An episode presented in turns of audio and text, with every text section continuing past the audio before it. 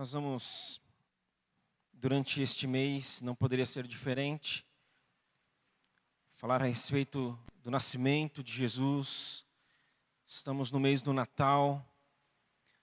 Acontece no Natal revelação da parte de Deus, como resposta à adoração nossa a Ele e submissão de todos nós também.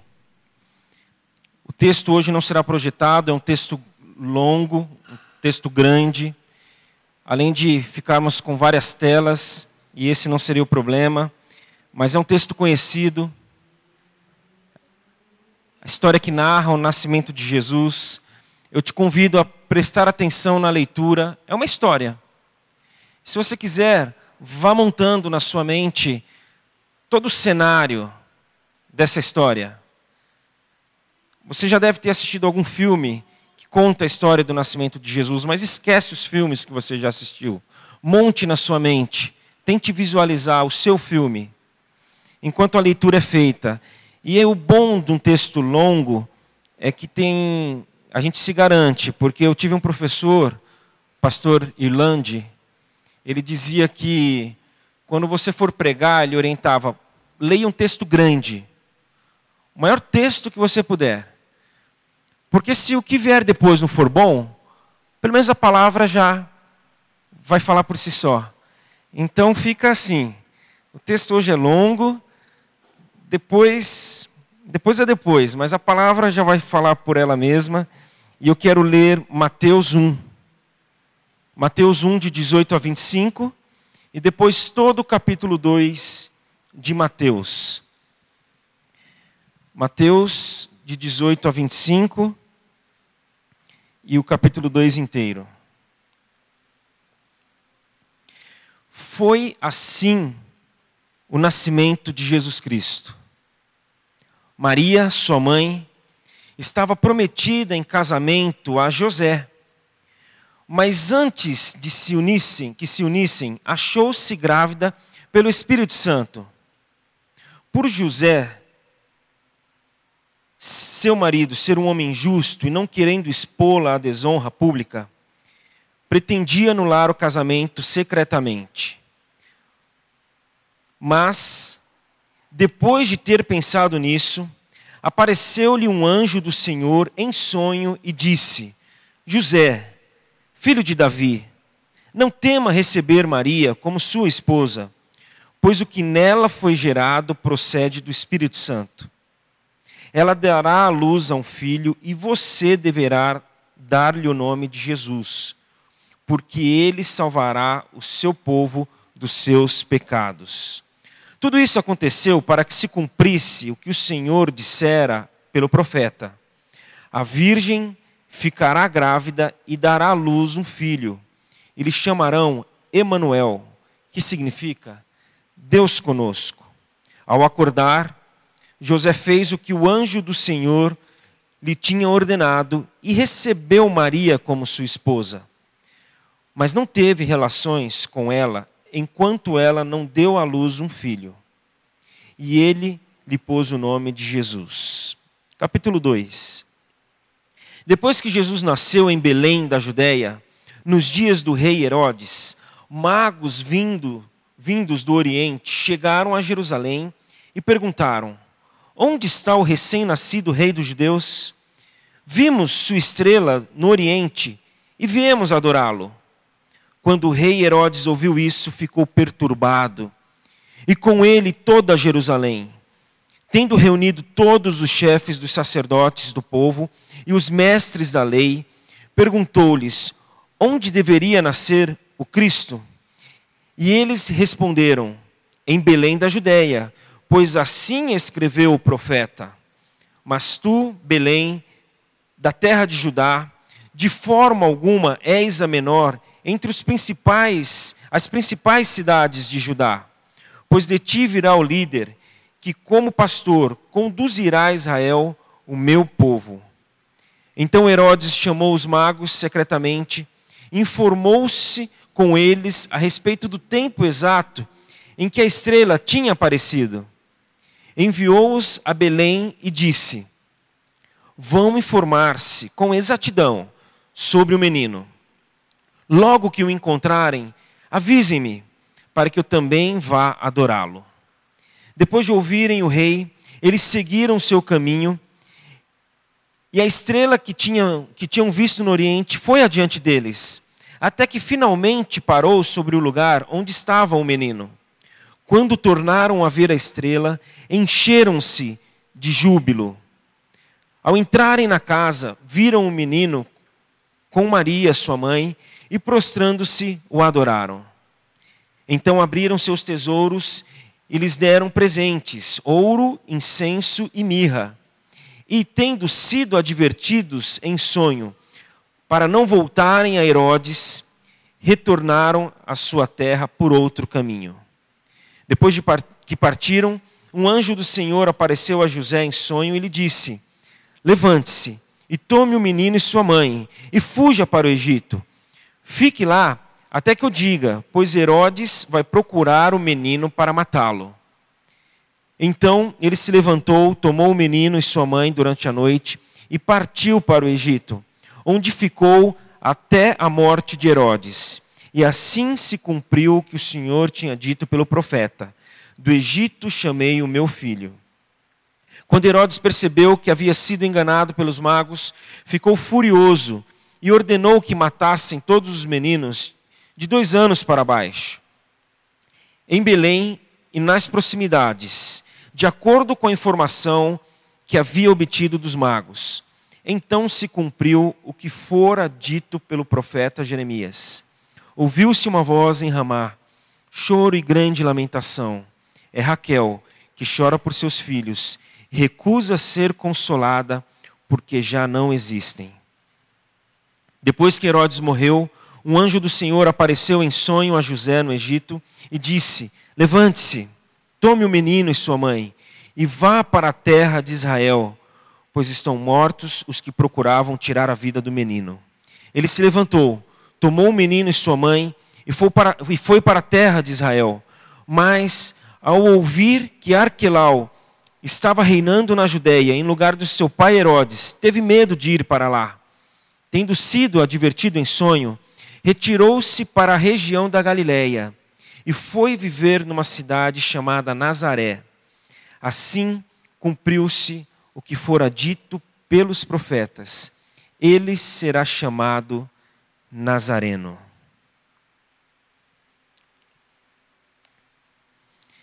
O início da leitura, no primeiro capítulo, versículo 18, disse: Foi assim o nascimento de Jesus Cristo. Foi assim, foi dessa forma. Foi de um jeito cheio de manifestações. Foi um nascimento cheio de aparições de revelações. As nossas crianças nascem hoje em dia e poucas são as surpresas.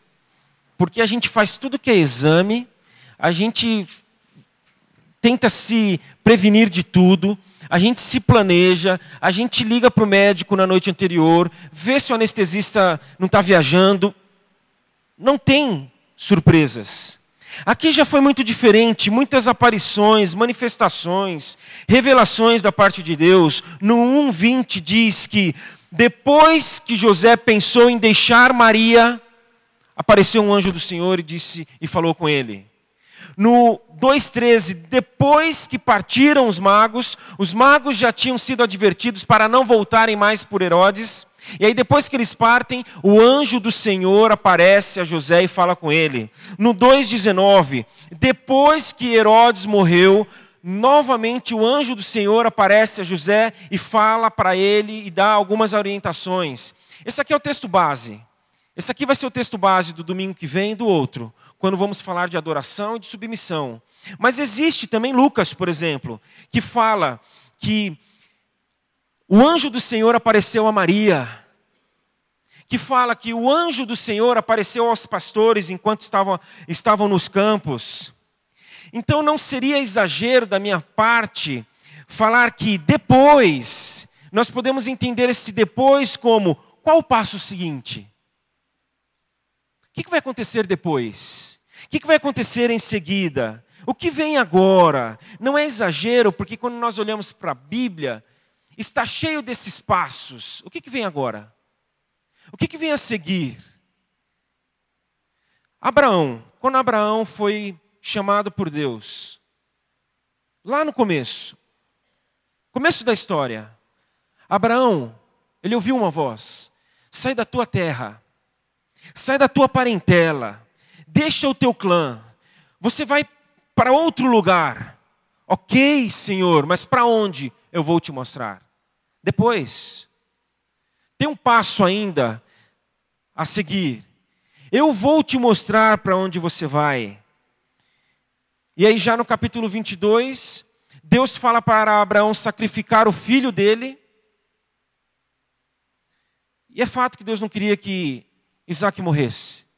Deus não queria que Abraão matasse Isaac. Deus queria saber, sim, que lugar que Deus tinha no lugar de Abraão, no coração de Abraão. Se o lugar que deveria Deus ocupar era Isaac que estava ocupando. Mas aí essa não é a mensagem, a mensagem é de que eles estão no caminho. E aí Isaac uma hora para e fala: Pai, nós temos aqui a lenha, a brasa, e onde está o cordeiro?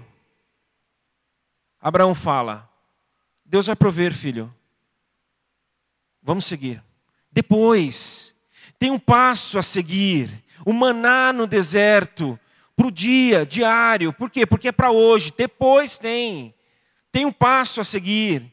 E a ideia do passo a passo, da caminhada, da progressão, tem tudo a ver com a ideia do Messias. Eu já falei aqui que a história humana pode ser dividida em três partes. Aqui ele virá. O povo de Deus tinha essa expectativa, ele vai vir. Ele vai chegar. Depois, tem um passo, aí vem, ele veio. Jesus veio, ele nasceu. E hoje nós vivemos a dimensão do ele voltará. Então ele virá, ele veio e ele voltará. E este virá foi cheio de promessas, foi cheio de profecias. O evangelho de Mateus é sabido de que ele foi escrito com foco nos judeus. Por isso que só nesse trecho pequeno que lemos, apareceu a profecia a respeito do nome de Jesus, Emanuel. Apareceu a profecia a respeito da morte de Jesus, é, é, da tentativa de matar a criança. Apareceu a profecia de onde nasceria, em Belém. Vemos aqui também a profecia a respeito do choro de Raquel. E mais uma vez, a profecia falando de que ele seria chamado Nazareno. Então, essa ideia de que ele virá está recheado de promessas, de profecias. E se há promessa, se há profecia, há dúvida no primeiro lugar. Será que? Mas aí, a revelação mostra, dá certeza disso. Existe, portanto, o sonho, mas a revelação concretiza aquilo, aquilo se torna uma realidade. Quando falamos de promessa, de profecias, existe uma esperança. Mas Jesus vem, e aí é a presença, não é esperança mais, é presença. Então aquele que viria veio. Eu acho fantástico quando os magos chegam ali, batem na porta do palácio e perguntam: onde está ele? Onde ele está? Nós queremos vê-lo. Nós viemos atrás dele. Ele chegou, Emanuel, Deus conosco. Ele não está mais oculto, ele não está mais secreto. A brincadeira, amigo secreto, foi Jesus que inventou. É sério. Ele que, ele que inventou essa brincadeira. A primeira brincadeira do amigo secreto ele que fez. Ele reuniu os discípulos dele, vamos brincar. É brincar? É, vamos brincar também, né? Pô, a gente aí já expulsou tanto demônio, curamos não sei quantos, vamos, vamos dar uma aliviada, vamos brincar um pouco. Do que, senhor? Amigo secreto. Como que é isso? Aí ele foi lá, pegou, sei lá como é que ele fez, se tinha papel, se não tinha, mas ele distribuiu ali e eles começaram a revelar. Chegou na vez de Jesus. Ele falou: Meu amigo secreto é Deus. Aí eles não entenderam nada. Você é Deus? Não, não sou. Viram que Deus não estava ali, mas como assim o seu amigo secreto é Deus? É, meu amigo secreto é Deus e eu vim revelar Deus. Ele não é mais secreto, ele não é mais oculto. Ele não está escondido. Vocês querem conhecer Deus, conheçam a mim. E aquilo que era mistério se desfez, pelo menos em parte. Eu gosto muito da ideia do Yancey quando ele fala que mistério não é a ausência de significado, mas é a presença de muito mais significado do que a gente pode compreender. Então, às vezes, a gente olha para uma situação e fala: ah, isso é mistério, isso não tem importância, não, isso aí não, tem, não significa nada. Pelo contrário, isso é mistério, isso é profundo, isso a gente não vai atingir, isso a gente não vai compreender totalmente, tem muito significado. Mas ele viria, e quando ele vem, ele desfaz um dos maiores mistérios: quem é Deus?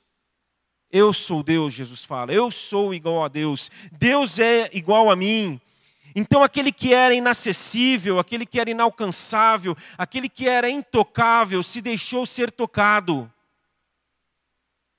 O rei, o Deus do universo foi tocado. Ele foi um bebê. Dá para imaginar quantas vezes um bebê é tocado num dia? Ele tem que ser trocado, tomar banho, pego no colo para ser alimentado. Jesus.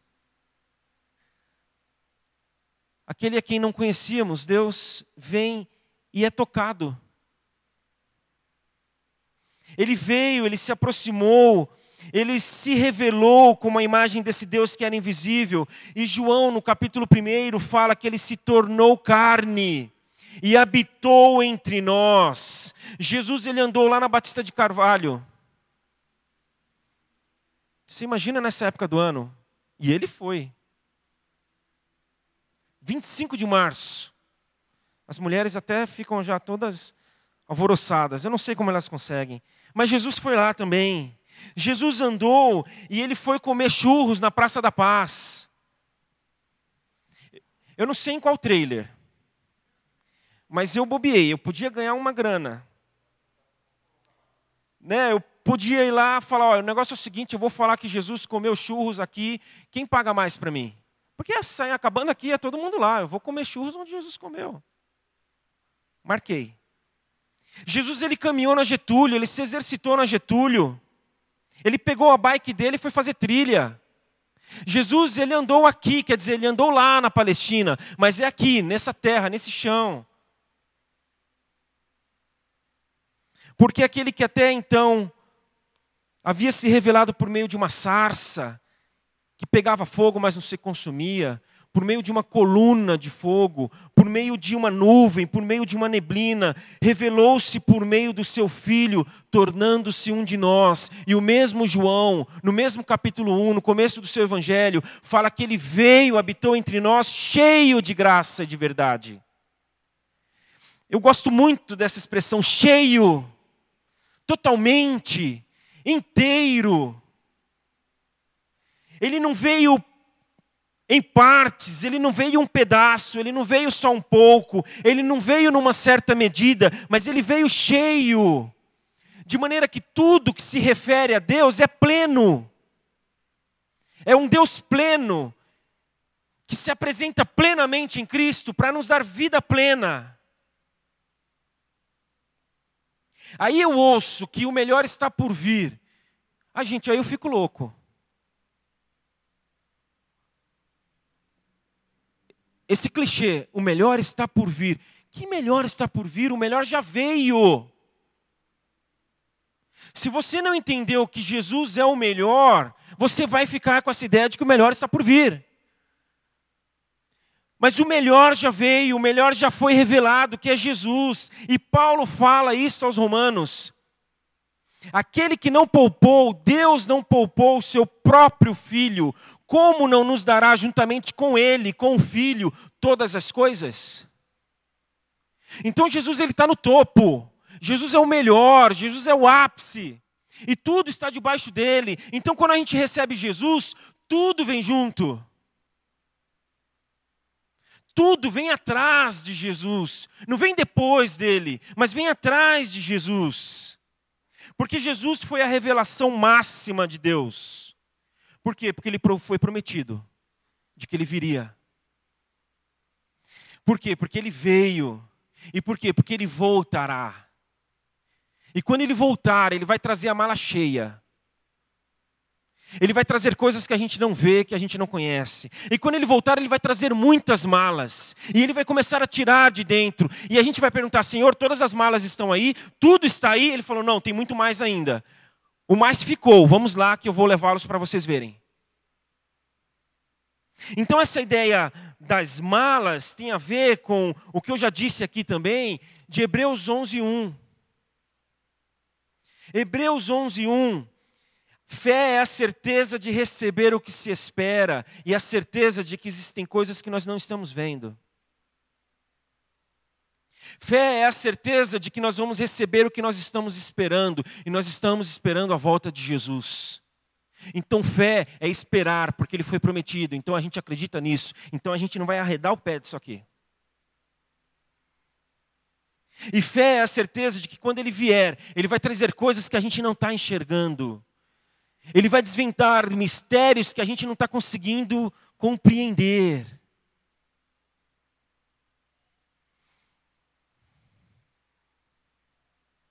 Já fizemos menção, já oramos agora há pouco, a respeito desse acidente. Isso é um mistério.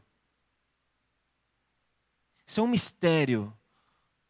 Quem tentar explicar, olha, me desculpa, mas não dá para explicar um negócio desse. É muito mais profundo, vai muito mais além do que a gente poderia compreender. Mas nós temos essa certeza de que nós podemos esperar pelo que foi prometido, que é a volta dele, e quando ele voltar, muitas outras coisas serão compreendidas por nós. Mas enquanto isso, no nosso dia a dia, ele vai se revelando a nós, às vezes até de forma pontual. Eu tomei um café com um jovem essa semana, e passamos um tempo conversando e ele queria algumas respostas. E isso foi no começo da semana. Já para o final da semana, eu vivenciei uma situação que eu, bem que eu poderia ter vivenciado antes do café com ele, porque eu poderia colocar para ele aquilo que aconteceu comigo. O que aconteceu comigo foi que, mais agora para o final da semana, eu vivi uma situação durante a semana, à noite, e aí eu fui para casa. Fui para casa um pouco inquieto, e eu não sou muito de falar de mim aqui, vocês sabem. Eu, é uma, eu entendo que não é o caso de eu ficar falando. As poucas vezes que eu falo, eu não falo daquilo que eu fiz, mas eu falo daquilo que eu aprendi. E é o caso agora. Aí fui para casa à noite, meio inquieto, meio angustiado, meio já que cabeça querendo funcionar, como é que vai ser, como é que não vai ser. Aí quase uma da manhã, entrei lá no Facebook, uma pessoa que eu tinha adicionado amizade. É legal falar de uma coisa como o Facebook, todo mundo conhece, né? Estou falando, não preciso dar maiores explicações.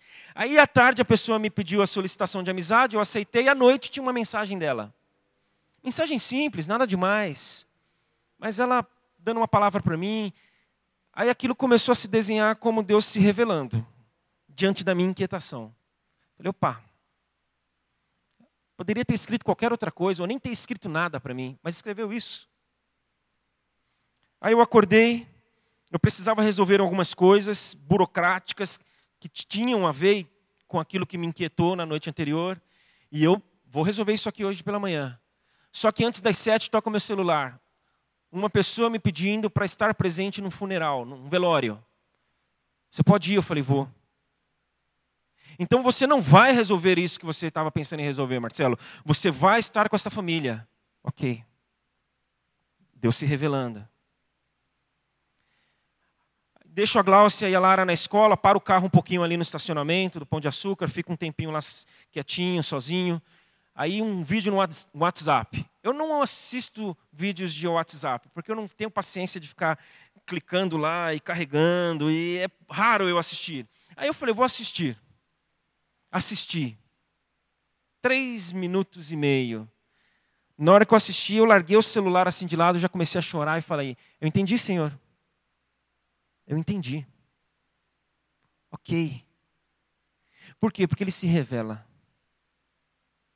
Porque Ele fala conosco. E não achem que ele falou alguma coisa muito distante do que eu já sabia, tá? Ele confirmou aquilo que ele já tem falado. Eu creio que quando ele fala pontualmente, ele endossa aquilo que a gente já sabe coletivamente. E eu queria que nós orássemos agora. Então, orássemos agradecendo já, porque neste final de ano, neste dezembro, neste Natal, Ele vai se revelar mais uma vez. Por quê? Porque Ele quer. Porque Ele é um Deus de revelação. Porque Ele é um Deus que se expõe. Porque Ele é um Deus que vem e fala conosco. E fala palavras de salvação. Por isso que nós o adoramos. Mas nós vamos agora agradecer. Eu queria te convidar a isso. Não peça, agradeça, porque Ele vai falar a você, a sua família, a nossa igreja nesse Natal, porque é o que acontece no Natal é revelação.